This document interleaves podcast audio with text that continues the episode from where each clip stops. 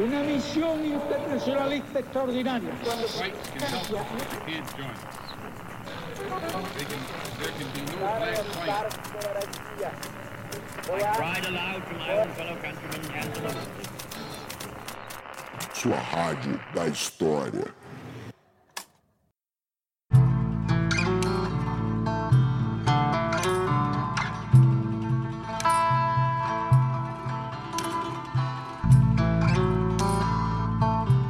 Bom dia, boa tarde, boa noite. Esse é o podcast História Pirata, o navio pirata que impera sobre os mares desse Brasil. Eu sou o Daniel Gomes de Carvalho e estou aqui apresentando junto com meu amigo, o Papai Rafinha.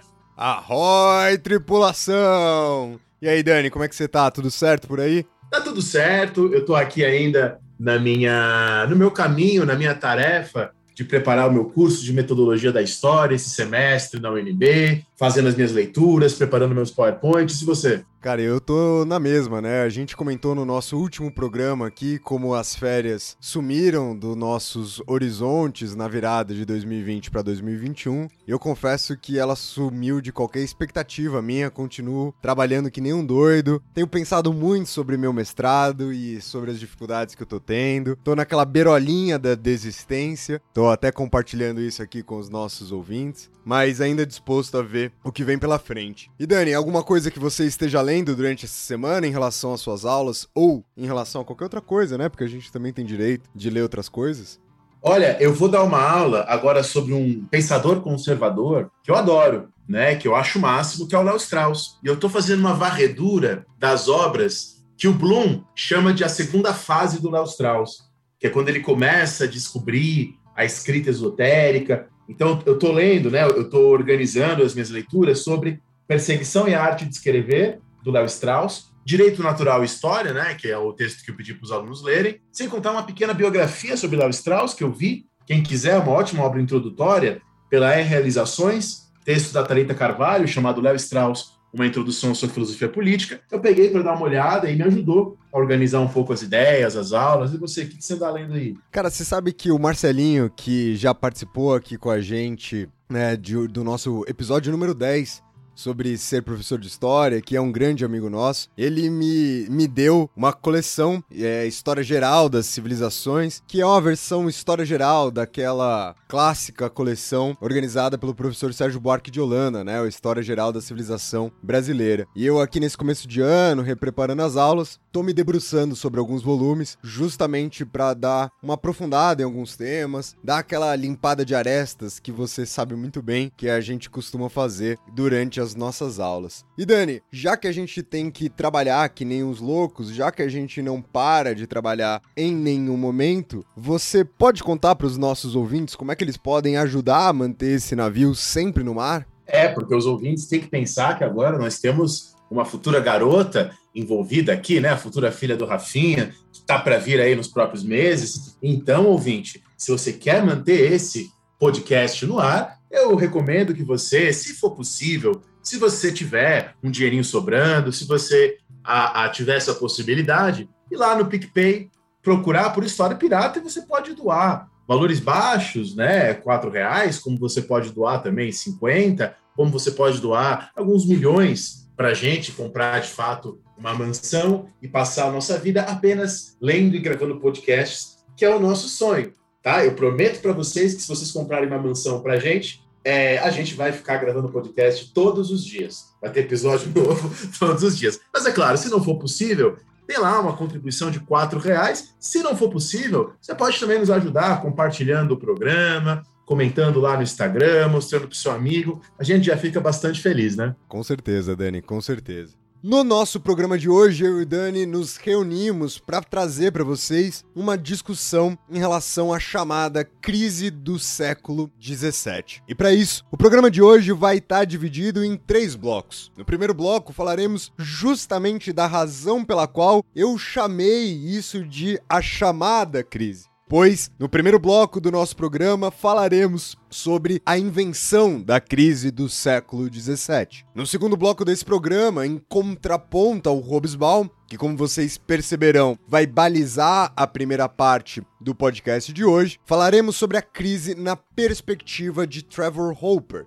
e por fim, para encerrar o programa, discutiremos no terceiro bloco outras visões e perspectivas mais contemporâneas em relação ao tema. Bora começar o programa de hoje. Vamos para o primeiro bloco. Vamos falar um pouco sobre a invenção da crise no século XVII.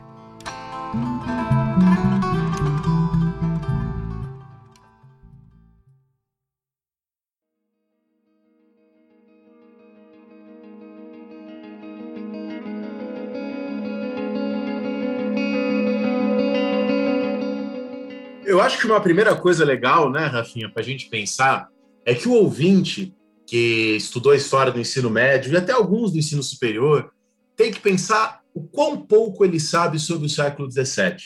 Nas aulas de ensino médio, cursinho pré-vestibular, é bastante comum que o século XVII fique como uma espécie de vazio na cabeça dos estudantes. Quer dizer, tem lá o século XIV, XV e XVI, que é chamado genericamente de Renascimento, né? A gente já teve um podcast até para discutir isso aqui com o Luiz. No século XVIII, a época do iluminismo, depois das revoluções, e o século XVII fica meio ali no meio. Tem uma história bem famosa na USP, que vários professores da USP contam, que um antigo professor de História Moderna da USP, o Eduardo Oliveira França, um grande historiador, numa de suas palestras, certa vez falou assim, é que o problema do século XVII é que ele está entre o século XVI e o XVIII.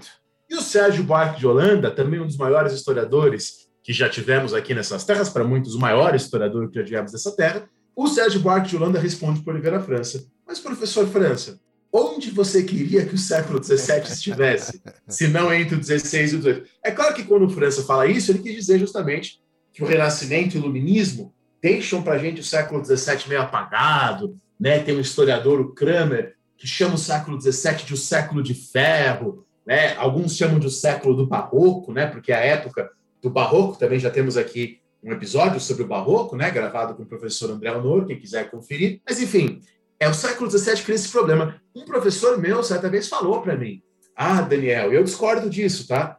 Para o ouvinte não, não me entender errado. Mas esse professor falou para mim: Daniel, século XVII é um século sombrio, é um século obscuro, é um século de crise, de repressão. E aí eu até vi algumas pessoas falando, mas aí em tom mais de brincadeira, que o século XXI será um novo século XVII. Um século com crescimento econômico reduzido, um século com repressão, né? De fato, a gente está em 2020 e uma boa parte do mundo está mais pobre em 2020 do que em 2002, 2001. Algumas partes estão mais ricas, né? Claro que se a gente pensar na China, mas isso também vale para o século XVII, né? A crise do século XVII não é para todos os lugares. Mas, bom, é, dito, feitas essas introduções, ditas essas palavras, é, eu acho que esse tema da crise do século XVII, ele é legal para quem é estudante de história, ou para quem não é da área de história e quer conhecer um pouco mais, porque esse tema mostra como os historiadores constroem o seu objeto. Quer dizer, aconteceram coisas lá no século XVII. Aconteceram várias coisas. Mas foram os historiadores que decidiram chamar essas coisas de crise do século XVII. Então, é muito importante, né? Porque a gente às vezes confunde, para usar um termo Foucaultiano, as palavras com as coisas. Aconteceu algo lá no século XVII, naquela época lá. Mas são os historiadores que decidem chamar isso de crise do século XVII. E você sabe, né, Rafinha, que essa ideia de crise, para começo de conversa, é uma ideia bastante ambígua, né? Sem sombra de dúvidas, Dani. Eu, inclusive, né, discutindo isso com alunos, e é lógico que a discussão que a gente traz para a sala de aula, ela não é a discussão que a gente está tendo aqui, mas para fazer um pouco os alunos entenderem o que isso representa para a gente, eu sempre brinco com eles com a analogia do relacionamento. Então, assim, quando seu relacionamento entra numa crise, né, isso é bom, isso é ruim, isso significa o que exatamente? Significa provavelmente que aquilo vai se transformar. Se vai ser bom, se vai ser ruim, aí são outros 500. Aí quem tá escutando a gente pode falar: ah, meu relacionamento aqui tá em crise, vocês falando isso, tá me dando gatilhos, não sei o que lá. E aí eu vou te lembrar que o fato do seu relacionamento estar em crise, ainda que ele possa terminar devido a essa crise, devido a isso que a gente está chamando aqui de crise, qual a gente vai se desenvolver ainda melhor durante o programa de hoje, isso pode ser bom para você, né? Eu, eu, eu, eu, não sei você, Dani, se você quiser dar aqui um parecer, mas eu tive alguns relacionamentos na minha vida que ainda bem que entraram em crise e ainda bem que acabaram. Então você, você tá coach hoje. Eu, você tá falando, ai, crise é oportunidade. É isso que você tá falando, Rafinha Coach? Cara, só porque ele vai. Só porque é um pai de família agora tá virando coach, conservador. Ai, crise é oportunidade. Só falta falar do, do chinês, que a palavra é crise em chinês. Ô, Dani, eu vou ter que pedir mais uma vez para você mudar um pouco esse seu mindset né? Porque claramente você tá numa perspectiva muito limitada aqui do que a gente tá discutindo. Não, de jeito nenhum eu tô falando que crise é oportunidade, né? Muito pelo contrário, eu tô só demonstrando como algo que de uma perspectiva inicial a gente vê como é, negativo, ainda que ele leve a, leve a consequências de terno, ainda que ele leve a consequências, né, de acabar com o modelo, e eu acho que no final das contas é isso que a gente vai acabar discutindo aqui hoje, isso não, não implica necessariamente se ele vai ser bom ou se ele vai ser ruim. É uma coisa que a gente também já repetiu várias vezes aqui no História Pirata, da gente aprender a separar os valores, né, dos conceitos, para a gente aprender a fazer um uso com um pouco mais de distinção entre esses fatores. Acho que as pessoas, de uma forma geral, tendem a pensar em crise necessariamente como algo ruim.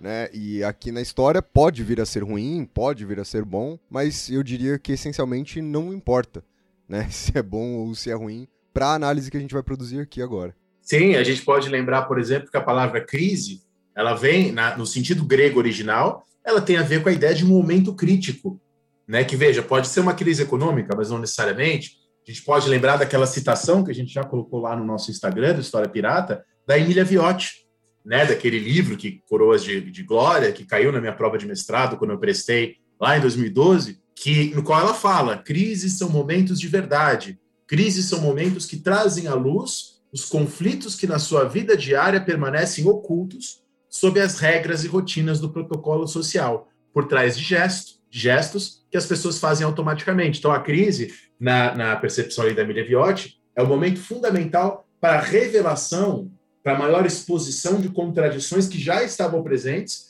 mas estavam mais ocultadas por, pelo, por meio de um cotidiano que se repete. Chama a Emília Viotti de coach aí, mané. Chama. Não, chama. a Emília Viotti não. Chama, chama. Mas você, é, você é coach. mas, bom, dito tudo isso, quando que os historiadores começaram a falar que há uma crise na Europa, mas alguns até falam uma crise global, a gente vai chegar lá, no século XVII? Bom, numa determinada perspectiva historiográfica, os séculos 12 e 13, né, 11, 12 e 13, seria uma fase A, né, a, tal da Baixa Idade Média, um período ali de crescimento econômico. Depois dos séculos 14 e começo do 15, seria uma fase B, um período, de maneira geral, de retração econômica. Depois do século, final do século XV, o século XVI, a época da expansão marítima, seria uma outra fase A, uma outra época de expansão econômica. Depois do século XVII, seria uma outra fase B, retração ou estagnação econômica. Aí o século XVIII, a época da Revolução Industrial do Iluminismo, é um outro século de crescimento econômico. Aí no século XIX, XX XXI vem o capitalismo, e nós temos algumas dinâmicas, capitalismo em sua fase industrial, nós temos algumas dinâmicas aí interessantes, diferentes. Mas, bom, é, então, há uma determinada leitura da história econômica que vai pensar assim, que há longos períodos de expansão e alguns períodos de estagnação e retração. É claro que durante a expansão há pequenos períodos de retração. Então, o século XVIII seria um século de forma geral de crescimento econômico, mas o período logo antes da Revolução Francesa seria uma pequena fase B, um período de retração, de crise. Né? Então, dentro das fases A poderia haver pequenas fases B e vice-versa. Dentro das fases B, poderiam haver pequenas fases A e regiões onde a fase B é menor. Então, o século XVII seria, estaria ali exprimido, voltando ao Oliveira França, entre o 18 e o 16, o 18 e 16 são períodos, em geral, de crescimento econômico. O 17 seria uma estagnação ou uma retração. Bom, o Hobsbawm, o Eric Hobsbawm, famoso historiador, né, é, de origem egípcia, né, mas radicado na Grã-Bretanha. O Hobsbawm, em 1954, na revista Past and Present, né, Passado e Presente, que é uma revista marxista, fundada por marxistas ingleses em 52, o Hobsbawm lança um artigo, nos anos em 54, chamado A crise geral da economia europeia no século XVII. Nesse artigo, o Hobsbawm defende que há uma crise econômica, fundamentalmente econômica, no século XVII, marcada pelo quê? Por uma estagnação da população, por um decréscimo relativo do comércio, tá? E que teria sua expressão, então ela seria uma crise fundamentalmente econômica, mas que se expressaria também em várias revoltas e na própria ascensão da arte barroca, nas artes. Tá? É uma época de enfraquecimento do Império Habsburgo, né, do Império é, antigamente governado lá pelos espanhóis e tal, do Império Turco-Otomano e das cidades italianas, que conheceram lá sua expansão nos, no, nos primeiros séculos da época moderna e no século XVII conheceriam uma espécie de refeudalização. Que ele quer dizer com refeudalização é um crescimento dos camponeses, da, do papel rural nesse mundo. Ao mesmo tempo, é um século de ascensão da Inglaterra, das cidades suíças e das províncias unidas. Então, há uma ascensão também. Então, se há lugares que conhecem a sua retração, como o Império Espanhol, como o Império Turco-Otomano, como as cidades da Península Itálica, há lugares que vão sair no século XVII mais poderosos. As Províncias Unidas, por um tempo, né, o que nós chamamos hoje de Holanda, aquela região, e depois a Inglaterra. Tá? A França ficaria no meio termo. Ela não está tão em crise quanto a Espanha, o Império Turco e a Itália, mas também não está em tanta ascensão quanto a Inglaterra e as Províncias Unidas. Então, seria isso. Aí o Hobsbawm coloca uma questão. Ele fala assim: veja, o século XV e XVI é um século de crescimento econômico. O século XVIII é a Revolução Industrial. Por que, que aquele crescimento econômico dos séculos XV e XVI não conduziu à Revolução Industrial no século XVII? É claro que essa pergunta para nós hoje é meio estranha, né? Porque ela é uma pergunta que parece teleológica. Né? Teleologia, para quem não é historiador e está escutando a gente aqui, é um conceito que os historiadores usam bastante para falar de um erro, que é acreditar que algo no passado necessariamente teria que levar a outro algo no futuro, né? Como se todo crescimento econômico necessariamente tivesse que levar a uma revolução industrial. Então, essa pergunta do Hobsbawm é uma pergunta problemática, porque é uma pergunta que tem uma teleologia, tá? Mas, enfim, vamos nos manter aqui no argumento do Hobsbawm. Hobsbawm diz, por que, que os séculos XV e XVI embora houvesse um crescimento econômico, as cidades italianas, por que, que isso não levou à Revolução Industrial? Segundo Hobsbawm, são as contradições da economia europeia naquele momento que impediam a economia europeia de se industrializar. Né? Por exemplo, os monopólios, por exemplo, a chegada de metais preciosos da América, por exemplo, o fato de ainda não, não ter acontecido a separação plena entre os trabalhadores dos meios de produção, Tá? Então, tudo isso teria travado esse, essa, essa coisa. Para o Hobsbawm, as modernizações na agricultura e na sociedade necessárias para o desenvolvimento do capitalismo não haviam sido feitas ainda. E aí a Guerra dos 30 Anos, entre 1618 e 1648. Essa guerra a gente já explicou aqui no nosso episódio sobre as chamadas invasões holandesas. As epidemias do século XVII, aí mais uma relação com o século XXI, é um século que tem algumas epidemias muito fortes na Europa. Então, as epidemias, a Guerra dos 30 Anos e uma grande crise econômica na década de 1620 agravaram isso. Mas, segundo Hobsbawm, essas coisas, Guerra dos 30 Anos, epidemias e crise econômica de 1620, não são a causa da crise do século XVII, são só coisas que agravam. A causa seria o próprio fato de que a economia europeia não estava pronta para o seu take-off, para a sua decolagem, ela precisava se modernizar politicamente, precisava se modernizar para que isso acontecesse. Tá? Então, é, essa é basicamente a tese do Hobsbawm, tá? que dialoga com alguns outros historiadores da época. Então, por exemplo, você já tem críticas. Logo na época que o Hobsbawm escreve isso, ele já é criticado. Tem um historiador que é um dos meus preferidos, que eu, assim, é, é um historiador que eu amo, que é o Peter Laslett, que na, na hora ele já critica o Hobsbawm. Né? O Peter Laslett vai dizer, ó, é, o Hobsbawm está vendo uma unidade na Europa que não existia. O Hobsbawm está criando ligações na cabeça dele que não necessariamente existem na prática. Então, Peter Laslett começa a duvidar dessa integração, porque quando o Hobsbawm fala numa crise geral da economia europeia, ele está supondo uma integração da economia europeia. E o Peter Laslett duvida que isso existe. Algumas décadas antes do Hobsbawm lançar esse artigo, um historiador chamado Merriman, em 38, na década de 1930, tinha lançado um outro livro chamado Seis Revoluções Contemporâneas. tá? no qual ele fala de seis revoluções, que é o, o termo revoluções aqui é contestável, né? Se pode chamar de revoluções, mas o Merriman chama de revoluções, seis revoluções que acontecem no século XVII. Quais são essas revoluções? Uma revolução na Inglaterra, que são as chamadas revoluções inglesas, que acabam com a decapitação do rei Carlos I em 1649. Uma grande revolta na França, que é a Fronda, né, em 1648 e 1653. Se na Inglaterra eles conseguem decapitar o rei, na França, a grande revolta, a Fronda, ela é reprimida por Luís XIV. E o Luís XIV sai dali mais forte. E temos também as revoltas no Império Habsburgo, né, que era comandado lá pela coroa espanhola. Você tem uma revolta na Catalunha, em 1640. Você tem uma revolta em Nápoles, em 1647. Você tem é, o fim da União Ibérica, a Guerra de Restauração Portuguesa, né, desde 1580.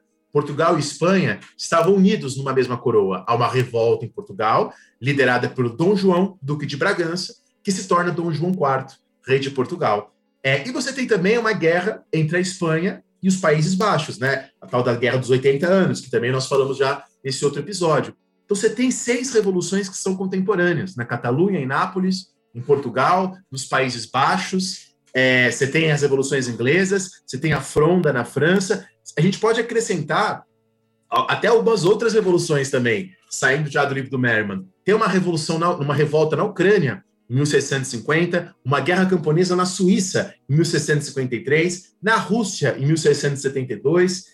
É, ainda há revoltas na Irlanda e na Escócia contra a coroa britânica, que a gente pode acrescentar também. Revoltas que, de acordo com aqueles defensores de uma crise geral do século XVII, embora elas tenham causas locais, regionais, elas teriam conexões. Então, para os historiadores que acreditam que há uma longa, uma grande crise do século XVII, não é à toa que essas revoltas acontecem. Perceba que elas são praticamente na mesma década. Catalunha, 1640, Nápoles, década de 1640, Restauração Portuguesa, década de 1640, é, Revoluções Inglesas, né? O Carlos I é decapitado em 49. E, aliás, é nessa época que a ideologia republicana, o republicanismo que o pouco analisou, que o Quentin Skinner analisou, ganha muita força né, na Inglaterra. Então, veja, o Hobsbawm pensa numa crise econômica, causada pelo fato da Europa não estar pronta para os avanços ali que estavam sendo dados, que se expressaria nas artes e em revoltas como essa que eu citei. Então é isso, Dani. Eu acho que agora, né, com essa perspectiva do, do Hobsbawm, que inclusive é uma perspectiva bastante ampla, né, de um sobrevoo da Europa como um todo em relação ao que está acontecendo dentro do século XVII, a gente vai partir justamente para as críticas em relação a essa perspectiva e assim a gente fica com o nosso primeiro bloco por aqui e inicia o segundo bloco do programa de hoje falando sobre a crise dentro da perspectiva historiográfica do Trevor Hopper.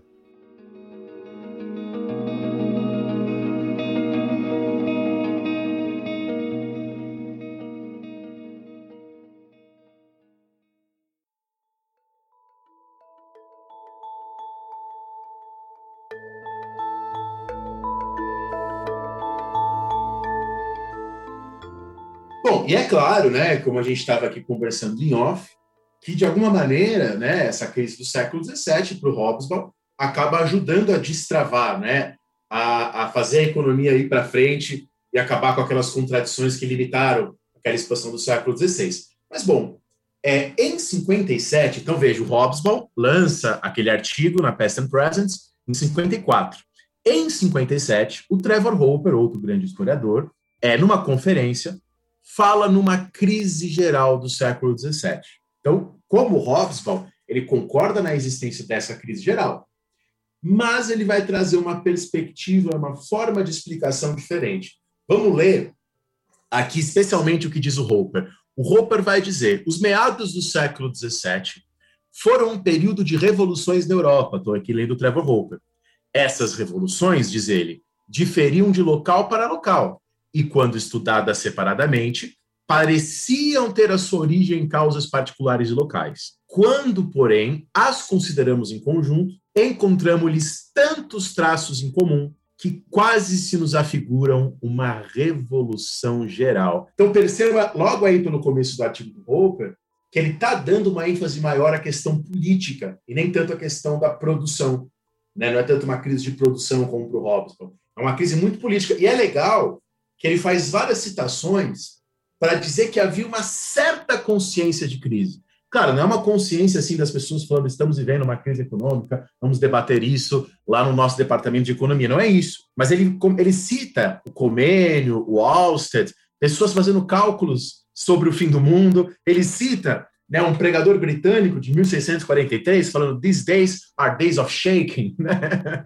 Né? Esses dias são dias aí de desordem, de mudança, de transformação. Pessoas dizendo isso é, é, no século XVII. Inclusive, nas minhas aulas na universidade, eu adoro pegar essas pessoas de outras épocas falando que o mundo está transformando muito rápido, que as coisas estão mudando, né? justamente para a gente pensar essa ideia de que hoje é uma modernidade líquida e que no passado a modernidade foi muito sólida, né? aquela interpretação do Bauman. Mas, enfim, podemos falar disso em outro momento. É, aliás, 1618 é o começo da Guerra dos 30 Anos. E o começo da Guerra dos 30 Anos foi também o ano que passou um cometa na Terra, né? E as pessoas na época fizeram a, a relação entre o cometa e a guerra. Mas, enfim, para o Hopper, com certeza a Guerra dos 30 Anos, né? A Guerra dos 30 Anos, ela desorganiza o comércio, ela precipita revoltas no Império Habsburgo, as coroas aumentam a tributação durante a Guerra dos 30 Anos. Com certeza a Guerra dos 30 Anos tem um papel na crise. Tá? É, é a guerra, segundo aquele livro História das Guerras, né, da editora Contexto, Segundo o artigo do professor Henrique Carneiro, nessa revista, a Guerra dos 30 Anos proporcionalmente mata mais homens lá no Sacro Império Romano Germânico do que várias guerras mundiais depois. Mas, enfim, mas para o Trevor Hopper, a Guerra dos 30 Anos não é suficiente, já que no século XVI também existiram guerras brutais. Existiram guerras civis na França no final do século XVI, no Sacro Império Romano Germânico, né, na atual Alemanha, Áustria, Hungria.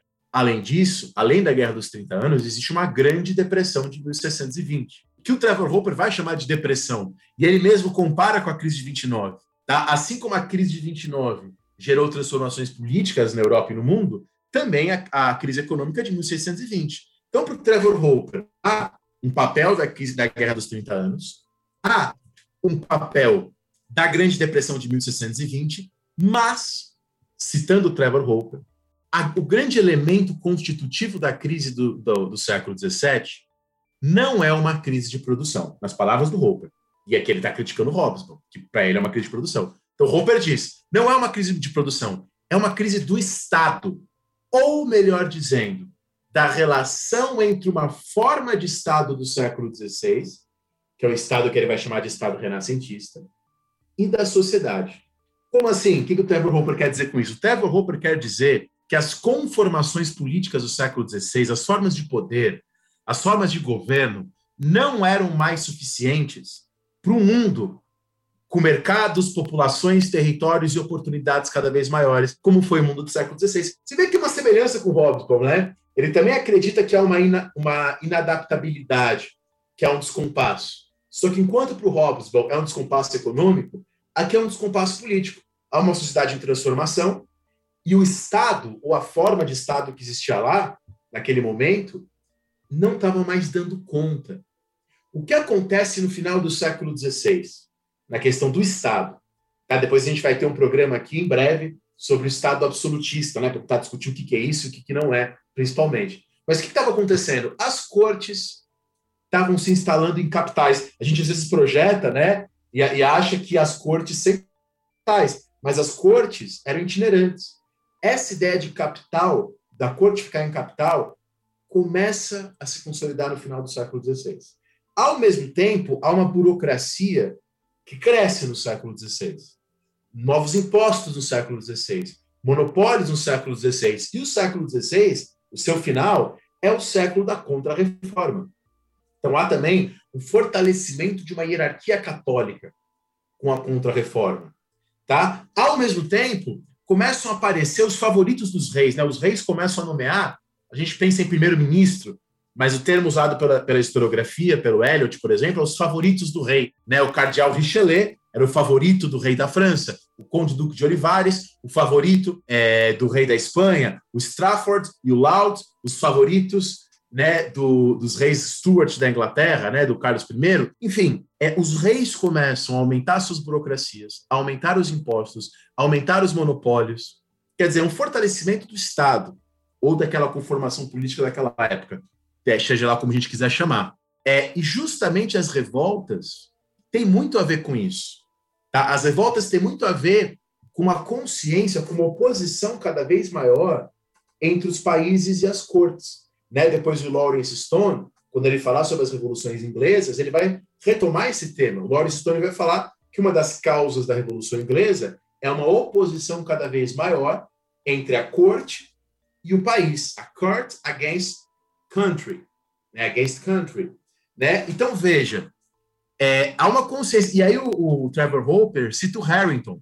Harrington foi um grande republicano inglês do século XVII. Olha a frase do Harrington.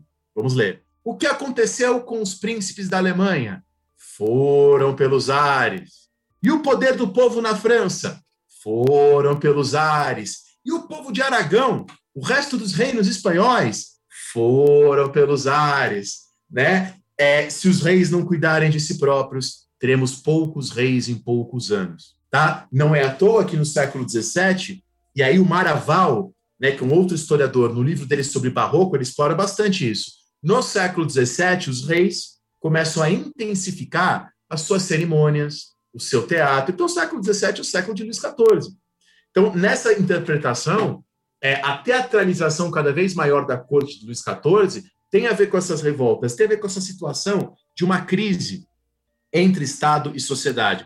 Então a gente tem que lembrar que o Luís XIV vai reinar a partir de 1643 e ele ascende após uma repressão brutal de uma revolta é, enorme na França, que é a chamada Fronda.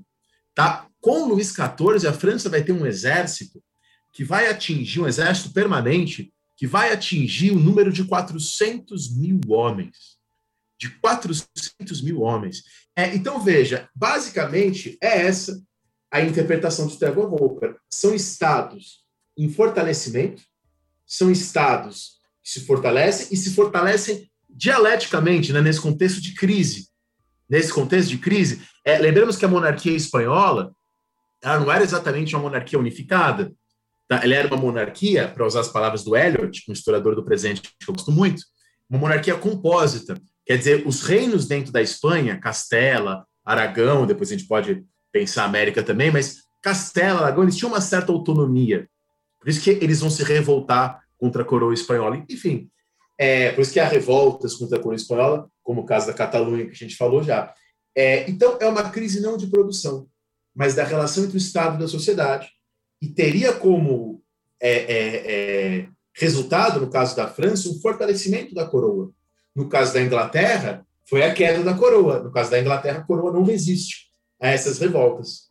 Perfeito, Dani, perfeito. Eu acho que é um contraponto muito interessante é, ao Hobsbawm. E eu, talvez, e queria até te perguntar isso, não sei até que ponto eu entendo isso como um contraponto, né? Eu falei aqui no sentido de que ele está propondo uma outra tese, e eu, e eu identifico a crítica que ele faz ao Hobsbawm, mas eu ainda compreendo que ele está muito mais buscando uma outra direção do que necessariamente desmontando ali o argumento do Hobsbawm. O que, que você acha? É, eu não vou falar o que eu acho. Eu vou falar o que vários historiadores do mundo acham. E ele concorda com você. Tá? Que é o Eliot. Na verdade, boa parte da exposição que eu estou fazendo aqui, eu estou me baseando também em um artigo do Eliot, no qual o Eliot faz um panorama desse debate dos historiadores sobre a crise do século XVII. E o Eliot, então, diz que tanto Hopper quanto Hobsbawm entendem essas revoltas do século XVII como, em alguma medida, revoltas sociais, né? Sim, exatamente. E o Eliot, quando Trevor Hopper e o Hobsbawm estão nesse debate, ele era um jovem historiador, tá? Então, o texto do, do um jovem promissor, é o texto do Hobsbawm e do Eliot são dos anos 50, o texto do Hobsbawm e do Trevor Hopper são dos anos 50, e o Eliot lança em 63 a sua primeira grande obra, que é sobre a revolta da Catalunha contra a coroa espanhola no século XVII. Qual que vai ser a tese, em resumo, do, do Eliot no seu livro A Revolta da Catalunha? Que a Catalunha se revolta contra a Espanha nesse contexto aí, pós-Guerra dos 30 Anos, num contexto em que o Duque de Olivares, que era o favorito, entre aspas, o primeiro-ministro do rei da Espanha, Filipe IV, então, que o Duque de Olivares e o Filipe IV começam a aumentar os impostos tá, sobre a região da Catalunha. E a Catalunha vai remeter à ideia de pátria, né, entendida aqui como um conjunto de elementos compartilhados, né? Memória, espaço, leis, instituições, padrões de comportamento, contra né, a coroa espanhola. Quer dizer, é, nas palavras de Eliot, era uma sociedade dividida horizontalmente em corporações e ordens e verticalmente no poder da coroa e as suas clientelas. Tá? Não era uma sociedade de classes. Ele vai contrapor os historiadores que usavam a ideia de uma sociedade de classes para entender essa época. Né? Então, o Eliot vai falar bastante sobre a questão da Catalunha, e depois é o Eliot que vai estudar bastante a ascensão desses ministros favoritos do século XVII. O Richelieu, que é o ministro do Luís XIII, o Duque de Olivares, que é o ministro do, do Filipe IV da Espanha, né, o Luís XIII da França, o Luís IV da Espanha. Então, esses ministros favoritos, como pessoas que vão ter projetos aí de aumento dos exércitos, de aumento dos impostos, redes de clientelas, né? é, havia redes de clientelas, quer dizer, de trocas de favores dentro da nobreza, tá? E entre o rei e as nobrezas, tá? Redes aí de mesmo de articulação e tal. Enfim, isso também seria parte dessa crise do século XVII, de alguma maneira.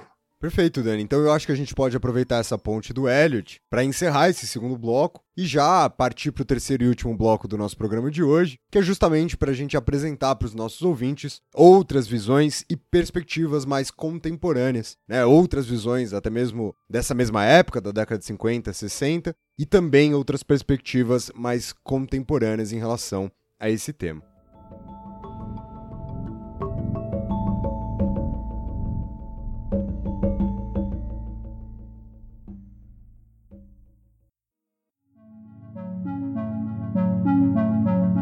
E aí, Dani, inclusive eu queria começar o terceiro bloco é, muito pautado na pergunta que eu te fiz, né? Porque eu acabei de ler aqui, né? Acabei de ler recentemente, inclusive comentei no começo do programa que estava lendo História Geral das Civilizações, e a gente tem um dos volumes sobre o século XVII, que é justamente organizado pelo historiador francês, o Roland Musnier. E o Musnier, quando ele vai falar sobre a crise do século XVII, ele separa ela em sete tópicos, né? Então, de uma forma bastante didática aqui, o capítulo está organizado, né, da seguinte maneira. Num primeiro momento, ele fala sobre uma crise econômica, né? Assim como o havia apontado ali. E em relação a essa crise econômica, o Musnier aponta algumas questões que são muito interessantes nesse momento, que é o fato de como a agricultura do século XVII ela está concentrada justamente devido às demandas econômicas, no que eles chamam de produção de cereais de segunda categoria, né, como centeio ou como aveia, que eram naquele momento as coisas que davam a maior quantidade de lucro, mas contraditoriamente ou não, porque a gente se parar para pensar, vive coisas semelhantes hoje, não são gêneros alimentícios de primeira ordem. Ou seja, o camponês que está lá produzindo centeio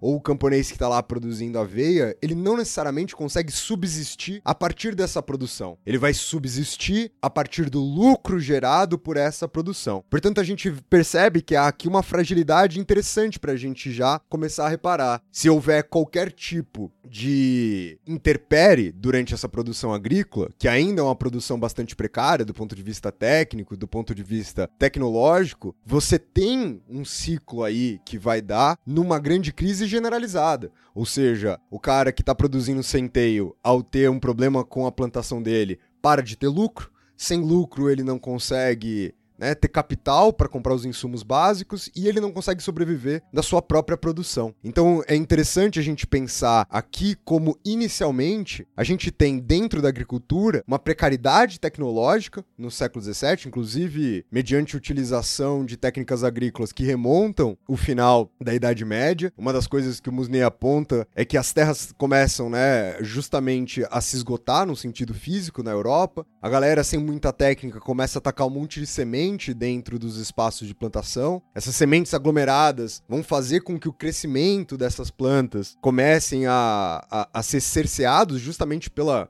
quantidade massiva de sementes e como isso vai acarretar um problema, né, de longo prazo cada vez maior. Aí ele associa esse problema da agricultura a um problema demográfico, retomando, igual você falou, a questão das epidemias e retomando também como a expectativa de vida na Europa nesse momento, ela é muito baixa, né? Ele fala numa média de expectativa de vida entre 20 e 25 anos ali no ocidente europeu, que pessoas de 30 anos né, ele até cita isso, andavam curvadas e, dependendo da localidade, já eram considerados como verdadeiros anciãos ali daquele momento. Então a gente vai ver aqui que, do ponto de vista da vida, que do ponto de vista das práticas agrícolas, isso de fato gera né, um, um, um problema muito grande. E aí ele soma uma coisa na outra, dizendo como essa implicação das mortes muitas vezes resulta em menos força de trabalho e como essa menor força de trabalho resulta em menor produção, o que vai resultar em mais mortes, o que vai resultar em menos força de trabalho e assim por diante. Depois de apresentar a crise econômica, ele fala numa crise social. E é interessante porque ao trazer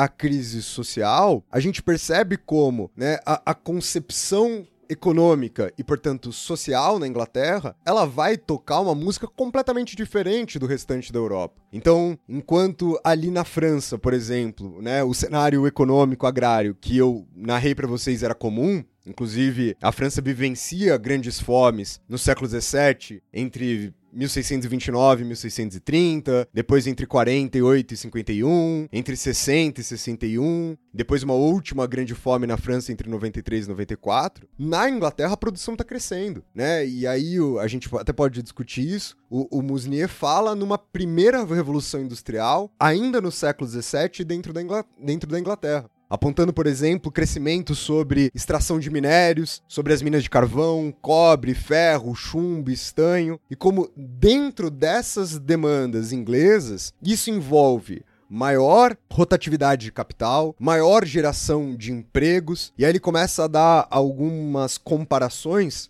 por exemplo, dizendo que em meados do século XVI, a Inglaterra extraía cerca de centenas de toneladas de carvão por ano, enquanto em meados do século XVII, ali em 1640, de centenas de toneladas, esse número sobe para entre 10 e 25 mil toneladas né, de minérios extraídos o que é um, um, um, aumento aí num intervalo de menos de 100 anos, extremamente expressivo. Outro exemplo bom que ele dá, ele fala sobre qual é o rendimento médio de uma cervejaria em Londres em 1540, dizendo que essa cervejaria em Londres em 1540 tem um rendimento médio de 25 libras. E durante o reinado do Jaime I, esse rendimento sobe para 10 mil libras. Então há, dentro da Inglaterra, sem sombra de dúvidas, um espaço de desenvolvimento econômico significativo. Qual é o problema que ele traz para esse aspecto? São dois. Como esse desenvolvimento vai levar a algumas contradições sociais importantes dentro da Inglaterra. Por exemplo, a gente já tem no século XVII, né, o, os enclosures, ou os cercamentos, acontecendo de maneira mais expressiva. E assim é uma transformação no uso do campo. E aí o uso do campo passa até voltado para a produção de lã, né, para fábricas e para a indústria têxtil inglesa e para carne a fim de alimentar as cidades. E aí mais uma vez eu volto naquele aspecto inicial. A gente tem o campo sendo utilizado não mais para esse campo da subsistência, o que dentro dos parâmetros do capitalismo industrial pode ser um, um, fator de desenvolvimento, mas que agora, enquanto a gente tem uma situação ainda precária, e isso se apresenta como uma contradição a essa situação precária, pode gerar, de fato, vários problemas sociais. Diferentemente do Hobbes, o Musnier fala já numa maior divisão entre patrões e, e empregados, em atritos sociais principalmente dentro da Inglaterra. Depois ele passa para um terceiro ponto que é falar de uma crise do Estado que de fato, assim como você observou várias vezes aqui, inclusive sobre a perspectiva do Hopper, esse estado tá gastando muito mais dinheiro. Todas essas guerras que a gente viu, elas são dispendiciosas no seu sentido mais bruto. Vale lembrar, inclusive, que França e Inglaterra, para a gente pegar aí os que acabam sendo protagonistas dessa história do Ocidente Europeu, eles estão nesse momento tentando competir com a República das Províncias Unidas, né? Estão tentando competir com, com a Holanda e assumir um certo protagonismo econômico da Holanda nesse momento. E olha que coisa interessante. Mediante essa maior despesa do Estado, a gente tem um aumento de impostos. E os camponeses se revoltam, né? E aí, mais uma vez, dialogando com as perspectivas que você trouxe, a gente percebe como há uma consciência, né? Não necessariamente uma consciência da crise, mas uma consciência das transformações. Eu gosto, gostei aqui que o, o, o Musnier cita algumas dessas revoltas camponesas, principalmente na França, onde se dizia que alguns camponeses, em algumas regiões, comiam erva, andavam nus e se suicidavam em massa devido à precariedade da vida. Outros ele vai dizer e vai listar aqui revoltas como a revolta dos croquants, né, os maltrapilhos, que juntam de 7 a 8 mil pessoas e esquartejam vivo um coletor de impostos franceses. Mesmo nas cidades, essas revoltas estão acontecendo. Né? Em 1639, numa região da França, o povo passa com várias carretas sobre o corpo de um coletor de impostos ali pelas ruas. Então perceba vocês que de fato, né, essa consciência sobre a qual o Dani está falando, ela não precisa ser expressa no sentido que nós estamos trazendo aqui como historiadores, uma consciência do todo, uma consciência do seu significado, mas que mediante essas transformações, de fato, há uma reação imediata por parte de vários setores da sociedade. O quarto ponto do Musnier é uma crise política internacional. E aqui ele insere tanto né, o, a decadência já da, da Casa de Habsburgo, o que está acontecendo dentro do Sacro Império Romano Germânico, assim como o problema atrelado à Guerra dos 30 Anos. O quinto ponto é uma crise da sensibilidade, na qual ele insere a, a própria questão do barroco. O sexto, uma crise moral e religiosa. E por fim, uma crise da ciência. Que eu queria justamente retomar esse último ponto, né, o sétimo ponto do Musnier, da crise da ciência, para voltar no primeiro, sobre a crise econômica em relação à precariedade das técnicas. Porque nesse mesmo século XVII da precariedade das técnicas, é também né, o século XVII em que estão sendo discutidas as leis de Kepler, é também o século XVII que está sendo discutido o Galileu. Eu gosto da abordagem do Musnier justamente porque ela, ela aponta as contradições em vários aspectos, né? Dentro desses sete aspectos aqui que eu listei para vocês. Perfeito, Rafinha. Eu acho que você a partir da sua leitura muito atenta do Musnier, já acrescentou várias coisas aí. É, a gente pode acrescentar alguns questionamentos que são feitos ali depois na década de 80 e 90, né? A ideia de crise do século 17. A gente pode pensar no, Con, no Conrad Russell, né? Que é um autor considerado revisionista no que diz respeito às revoluções inglesas, ou de um autor mais conhecido aqui entre nós, que é o Ruggiero Romano, tá? Num texto dele chamado A Crise Econômica de 1619, 1622 ele faz uma observação muito importante para a gente começar a relativizar essas coisas. O, o Romano fala: ó, o auge da crise econômica é 1619 e 1622. O auge das revoltas é, 16, é a década de 1640 50. Quer dizer, tem um espaço aí de 20 anos. Quer dizer, contestando visões às vezes muito mecanicistas. Ah, é a crise econômica que gera a revolta. Mas as revoltas não acontecem no auge da crise, elas acontecem 20 anos depois. A gente tem essa tendência, né, Dani? É engraçado, é, é legal você apontar isso, porque a gente tem muito essa tendência quando a gente trabalha com períodos mais distantes da gente. Se a gente falar de 20 anos atrás, hoje, né, do quadro político econômico do mundo, a gente vai falar, nossa, 20 anos atrás o mundo era outro, as coisas eram muito diferentes. e quando a gente trata do século XVI, quando a gente trata do século XVII, a gente fala, ah, tá ali, ó, acontecendo tudo ali, ó, na, na primeira metade do século tal. E muitas vezes a gente tá cometendo. O renascimento, né? é, exatamente. É, e, e, o Romano vai trazer isso com muita clareza. E é exatamente isso que os historiadores têm explorado nas últimas décadas o Romano vai mostrar, por exemplo, as diferentes intensidades da crise. Ele falou: a crise do século XVII ela é uma crise, sobretudo, pensando em termos econômicos, mediterrânica. É ali o Império Espanhol, é ali a Itália, a Espanha, o Império Turco-Otomano, é a região do Mediterrâneo. Se a gente pensar na América Hispânica, há um crescimento econômico na América Hispânica no século XVII. Né? E eu li um texto de 2016 do Luiz Ribot, e o Luiz Ribot também faz um balanço né, o texto do Eliot que eu falei que faz um balanço do começo do século XXI, texto do Ribot já é de 2016, e o Ribot mostra exatamente isso, que há lugares onde há crescimento, há lugares onde há uma estagnação, há alguns lugares onde há uma recessão. Tá? Outro é, historiador importante, também conhecido no Brasil, é o Rosário Villari. Tá? E o Rosário Villari ele vai dizer, ó, mesmo se você entender essas revoltas do século XVII como meramente antifiscais, Tá? De fato, há ali é, uma crise nas relações sociais. E aí ele vai dar uma ênfase maior à ideia do, do antifiscalismo.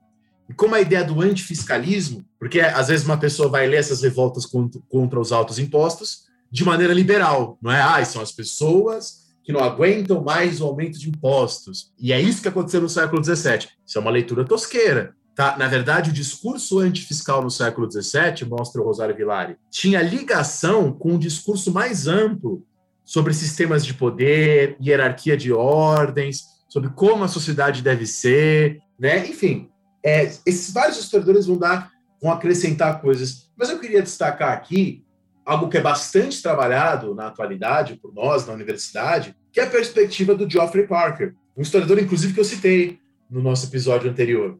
Tá? O Geoffrey Parker tem um livro, se não me confundo, de 2013, publicado pela Yale, é, pela Yale University. E nesse livro, Parker vai trazer uma outra perspectiva, que é a perspectiva climática.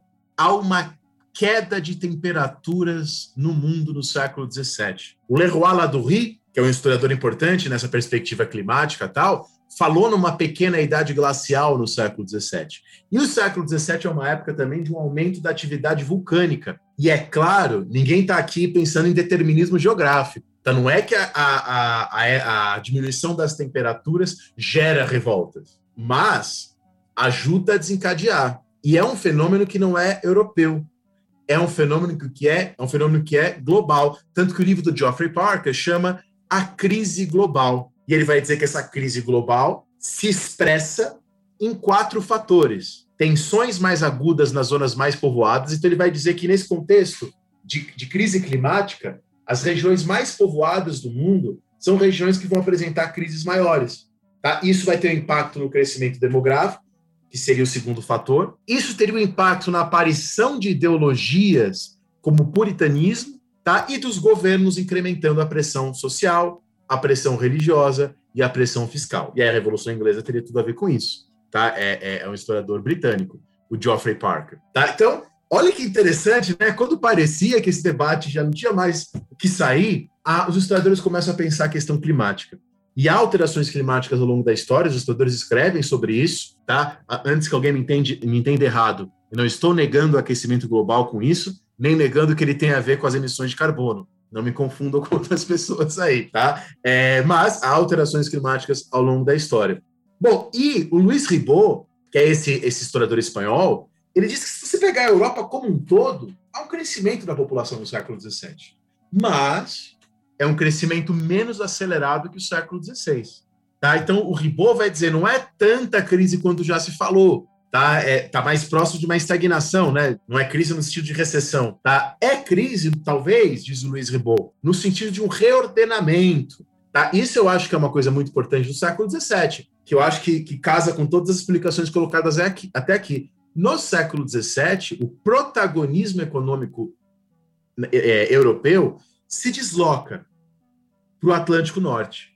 Então, quer dizer, Península Ibérica, Península Itálica, a região da Turquia, elas perdem o seu protagonismo econômico e a região do Atlântico Norte, do Mar do Norte, a, a Holanda, a Inglaterra, o Norte, ganha mais protagonismo nesse contexto. Então, há um, um grande reordenamento ali que o século XVII conhece há toda uma discussão. E o século XVIII, depois, será um século de expansão econômica. É o século da Revolução Industrial. Né? De uma de expansão econômica, me parece, até onde eu sei, é inquestionável uma expansão econômica acelerada. Acelerada. É, eu lembro que quando dei essa aula na UNB sobre a crise do século XVII, eu comecei a aula com um artigo chamado Espejos de la Revolução, os espelhos da Revolução. Você viu que, que poliglota? É, do Benigno, né? É, e nesse, nesse artigo ele fala que a, a crise do século XVII é hoje um tema desgastado. Isso lá em 99. Só que a gente viu que tem percepções contemporâneas que renovaram essa noção. E aí eu mostrei para eles um outro artigo, que é o artigo do Angelo Casal, né, um artigo de 2013. E o Casal diz em 2013: não creio que possamos organizar um funeral. Quer dizer, o debate ainda está aberto. É claro que eu quero deixar isso claro para o ouvinte que está escutando aqui, a gente vai discutir isso é, alguns podcasts, daqui a alguns podcasts, daqui a algumas semanas, que no século XVII não existe ainda o Estado moderno no sentido que existe hoje. Né? Quando a gente fala dos Estados, a gente está falando de uma conformação política específica daquele momento, tá? que tem muitas diferenças em relação a, a, a hoje. Mas é, é, por hoje. Eu acho que aqui a gente já fez um bom panorama. Eu acho que o pessoal vai ter uma. Quem não conhecia esse tema, ou quem é estudante, né, e conhece poucas coisas, eu acho que teve um esclarecimento aí bastante legal, né? Com certeza, Daniel. Eu queria só complementar com uma última coisa que eu acho que ajuda as pessoas a entenderem, principalmente, né, essas últimas perspectivas que você trouxe, que dão um panorama mais global para o que está acontecendo no século XVII, que a gente também lembrar quem está escutando quem tá escutando esse programa, como a integração econômica ela cresce, né, a partir do século XVI, principalmente, né? Como a gente, como muitos historiadores já falam, principalmente ali na virada do século XVI para o século XVII até meados do século XVIII, de uma economia mundo e como essa própria integração econômica colabora para que as crises, ainda que pautadas por questões locais, pautadas por questões regionais, assumam uma perspectiva mais ampla, assumam uma perspectiva mais é, global, né? assim por dizer. Até mesmo na questão da Inglaterra, me veio aqui na cabeça a, a relação com Portugal. O desenvolvimento econômico dessa Inglaterra envolve uma exploração econômica de Portugal, né? Porque a gente já está dentro desse processo de expansão. Para as pessoas lembrarem como a Inglaterra vem se desenvolvendo em relação à sua produtividade em alta escala e assim por diante. Lembrar que o famoso Tratado de Methuen, né, o Tratado de Panos e Vinhos, ele é anterior ao que a gente convenciona chamar de Revolução Industrial. Ou seja, já há um indicativo ali de um, uma produção em escala significativa dentro da Inglaterra desde o final do século XVII. E como para gerenciar toda essa produtividade, a gente tem a exploração dos espaços americanos ibéricos como um todo, né? E dos próprios países ibéricos de Portugal e Espanha por parte da Inglaterra. Então, essa questão do global, quando o Parker traz a questão climática, eu acho que ajuda a entender não é simplesmente ficou frio e as pessoas entraram em crise, mas como esse processo, a depender da localidade, vai gerar um efeito dominó dentro dessa economia cada vez mais conectada que a gente já tem aqui presente no mundo. É, o Parker fala em queda da produção na África, queda da produção na América, né? E, e é isso, acho que você falou muito bem. Às vezes as pessoas que não são historiadores, né? Pra gente isso é até uma coisa um pouco batida, mas pessoas que não são historiadores pensam em globalização como uma coisa só do século XX, tá? ou no máximo do 19. Mas quer dizer, se a gente pode chamar de globalização ou não é uma questão, mas é fato que há uma integração é, em escala global. Né? Isso existe, né? independente de como você quiser chamar. É, exatamente, exatamente, com certeza.